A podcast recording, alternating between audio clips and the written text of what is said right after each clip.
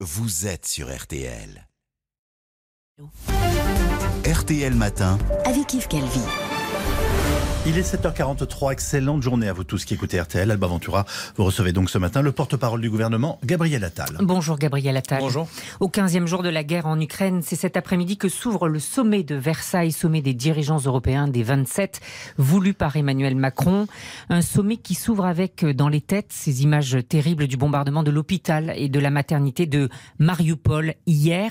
Il y a une semaine, Emmanuel Macron disait le pire est à venir le pire est toujours à venir, Gabriel Attal? Oui, on le voit avec euh, ce qui s'est passé. Je veux le dire au nom euh, du euh, gouvernement français. Les frappes de la Russie contre l'hôpital pédiatrique de Mariupol sont inhumaines et lâches.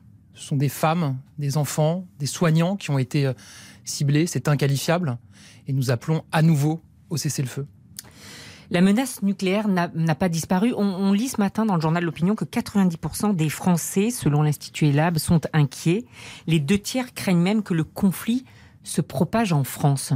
C'est pour ça qu'on se mobilise au niveau euh, européen pour mettre fin à ce conflit, avec des sanctions très fortes, une pression très forte sur euh, le régime russe. C'est pour ça aussi on fait toujours attention à ne pas participer à l'escalade. Notre objectif, ce n'est pas que le conflit s'étende à d'autres pays, qu'il y ait plus de bombardements, plus de morts, plus de pays impliqués. Mm. Mais c'est précisément d'arriver à une solution négociée de ce conflit. C'est ça notre objectif. Mais il y a menace nucléaire ou, ou menace d'accident euh, nucléaire. On entend parler de capsules d'iode, on entend dire que l'alimentation électrique de Tchernobyl est coupée, que peut-être il y aurait des risques. Enfin, vous voyez, tout ça, ça inquiète forcément. Évidemment, il y a une préoccupation très forte de notre part sur la sécurité et la sûreté des sites nucléaire en Ukraine. On a vu ce qui s'est passé la semaine dernière à la centrale de Zaporizhia, où il y a eu des échanges de tirs euh, dans un bâtiment administratif, heureusement. Mmh. On a vu ce qui s'est passé à Tchernobyl hier avec une partie des lignes électriques qui ont été coupées. C'est pour ça que le président de la République, la semaine dernière, a eu un entretien avec le président de l'Agence internationale sur l'énergie atomique qu'il a appelé Vladimir Poutine pour qu'il ait des garanties sur la sécurité et la sûreté des sites euh, nucléaires en Ukraine. Vladimir Poutine s'est engagé à donner ces garanties. Maintenant, il faut que ça soit suivi des faits. Et donc, nous, nous demandons à la Russie, au plus vite, de s'engager auprès de l'AIEA pour des euh, garanties de sécurité, de sûreté. Euh, et je rappelle que les autorités ukrainiennes, évidemment, le président Zelensky, travaillent avec la IEA pour la sécurité, la sûreté des sites nucléaires en Ukraine. Alors, vous le disiez, ce sommet doit aussi aborder le sujet des nouvelles sanctions. Est-ce qu'il faut acter, lors de ce sommet qui va durer deux jours, la fin des importations de gaz et de pétrole?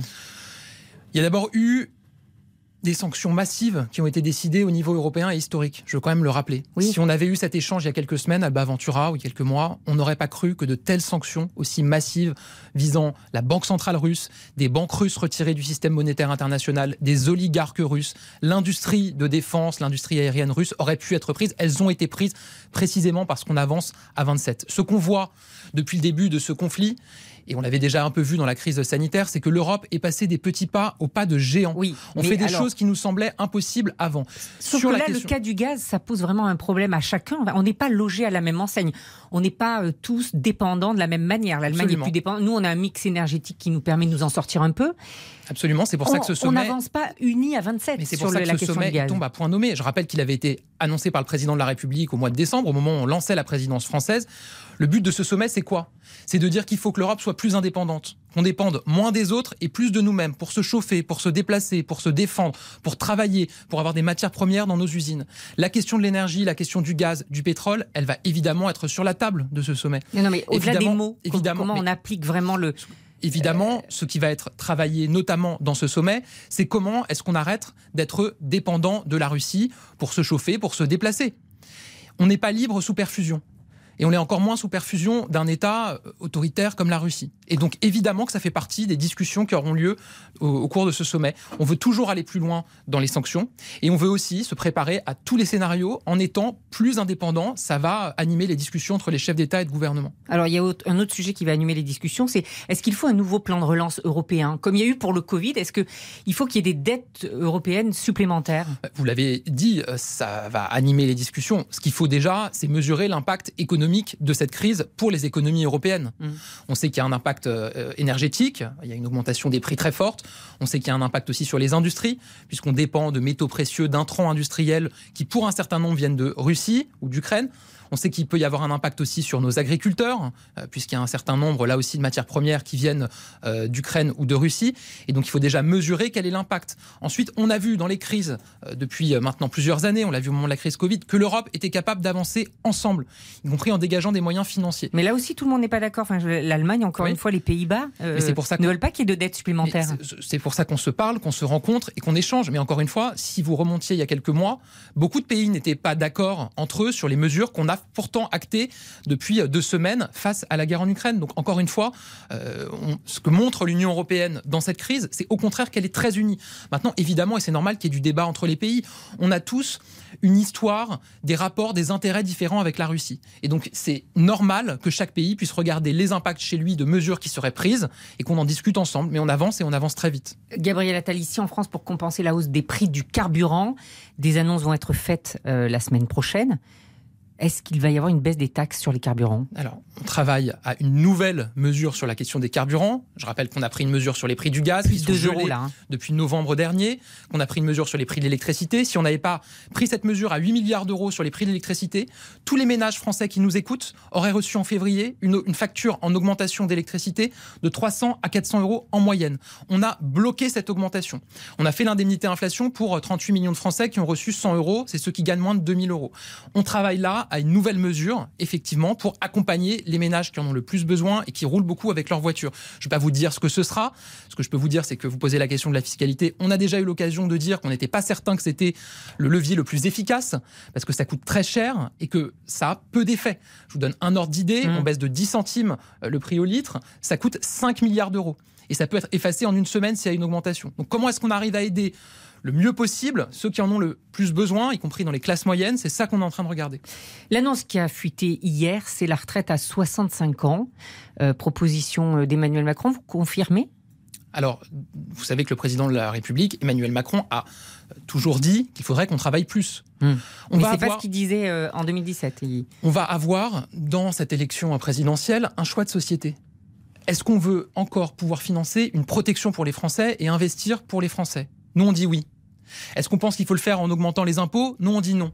Et donc, il faut travailler plus. Mhm. Et donc, effectivement, dans le programme d'Emmanuel Macron, euh, il y aura la proposition d'allonger euh, l'âge de départ à la retraite et donc de le passer progressivement à 65 ans. Voilà, mais on n'est plus dans, dans, la réforme de 2017, euh, âge pivot, systémique, etc. Tout ça, c'est abandonné. C'est l'âge, c'est 65 ans oui, mais c'est une réforme qui sera à la fois une réforme avec de, des compensations de, responsabilité avec euh, les 65 ans, mais aussi une réforme de justice, par exemple avec un minimum euh, de retraite à 1100 euros pour ceux qui ont une carrière complète, de la même manière qu'on l'a fait déjà ce gouvernement pour les agriculteurs. Je rappelle qu'on a porté la retraite minimum à 85% du SMIC pour les agriculteurs et qu'on a étendu ensuite euh, aux conjoints et aux aidants. Et puis une réforme aussi de justice entre les Français avec la suppression des principaux régimes spéciaux euh, qu'il s'agisse par exemple de la RATP ou d'EDF, comme on l'a fait avec la SNCF pour les nouveaux entrants. qui sera sur la table si Emmanuel Macron est réélu. Vous le ferez dans les 100 jours Ça fait partie des réformes prioritaires. Mais ça, encore une fois, le président de la République avait eu l'occasion de le dire, je crois que c'était en novembre dernier, en disant oui, il faut travailler plus, oui, il faudra toucher à l'âge légal, oui, ça fait partie des réformes prioritaires. Vous savez que repousser l'âge, c'est ce que ne voulaient pas les syndicats, euh, notamment la SFDT, mais il faut aussi, Verrier dit que ce projet de réforme nous trouvera sur son chemin. C'est ce qu'il dit ce matin sur RTL. Il y aura une discussion euh, avec les syndicats. D'ailleurs, euh, Richard Ferrand, euh, pour le compte du candidat Emmanuel Macron, présente notre projet de réforme à la CFDT aujourd'hui à l'occasion d'une audition. Moi, je veux redire que c'est un choix de société et qu'on voit autour de nous, en Allemagne, en Espagne, en Italie, au Royaume-Uni, on part déjà à 65 ans. Et donc, il s'agit aussi de s'aligner sur quand même la plupart des, de nos voisins et des pays comparables. Encore une fois, parce qu'on ne veut pas augmenter les impôts des Français mm. Et que donc, si on veut financer leur protection et l'investissement dans l'avenir, il faut travailler plus. Gabriel Attal, il y en a des sujets hein, sur la table, la retraite, notre dépendance au gaz, euh, notre dépendance énergétique. Il ne va toujours pas répondre, Emmanuel Macron, il ne va toujours pas débattre. Mais, on est à 31 jours. Débat. Vous regardez Avec les Français à Poissy, qui lui sont acquis. Lundi, première journée de campagne, il répond à deux interviews de la presse avec des journalistes, vos confrères, consoeurs en l'occurrence. Il débat avec des Français à Poissy. Il y aura d'autres moments de débat. Il y aura d'autres émissions. Il répondra à des Mais journalistes. vous avez peur du faux pas? Vous avez peur d'un débat à plusieurs, du Ah, mais faux du tout. pas? Mais Vous gérez une je- avance? Mais euh, je ne sais pas si on a déjà vu un président de la République qui a autant débattu qu'Emmanuel Macron. Je rappelle qu'il a fait le grand débat national. Est-ce qu'on a vu un président de la République Je par le parle de passé débat qui s'est avec autant ses placé, opposants, pas un débat autant avec placé les- dans, un débat, dans, dans- dans une, dans un débat avec les Français? Un débat avec ses opposants. J'ai déjà eu l'occasion de le dire, on a eu l'occasion de le dire. Un débat à 12 candidats, ça n'est pas un débat. Xavier Bertrand proposait un face-à-face avec chacun, Emmanuel Macron face à chacun des autres candidats. Il était à votre place hier. Mais, donc ça veut dire quoi? Ça veut dire 12 débats? 12 débats les uns après les autres? Enfin, je veux dire, il faut. faut... Mais s'il n'y a pas de débat, vous ne criez pas qu'il y ait soit une très forte abstention, soit des mouvements de colère après l'élection? D'abord, il n'y a jamais eu de débat d'un président sortant euh, avant le premier tour avec les autres candidats. Mais pour une raison simple, vous vous mettez à 12 dans un débat sur deux heures, il y a une égalité de temps de parole, vous avez 1h50 de candidats qui cherchent tous leur moment avec le président de la République qui l'interpelle, le, le- et, le, président qui n'a même pas la possibilité de répondre. Il a que 10 minutes sur les deux heures pour répondre. Emmanuel Macron, il n'a pas de problème avec la euh, confrontation, avec euh, le fait d'être bousculé, de débattre. Encore faut-il avoir la possibilité de répondre. On sait que c'est matériellement impossible dans un débat à 12 candidats. C'est d'ailleurs pour ça qu'aucun président sortant n'a euh, participé à un tel débat, qui ne serait pas un débat, mais qui serait un moment de spectacle. Voilà. Donc euh, il y aura du débat avec les Français, il y aura du débat avec les journalistes, il y Merci. aura du débat avec les éditorialistes, peut-être avec des politiques. Je ne sais pas ce que proposeront les émissions, euh, mais euh, il y aura du débat, ça je vous le confirme. Merci beaucoup, Gabriel Attal. Et l'intégralité de l'entretien, comme chaque jour, est à retrouver sur le site rtl.fr.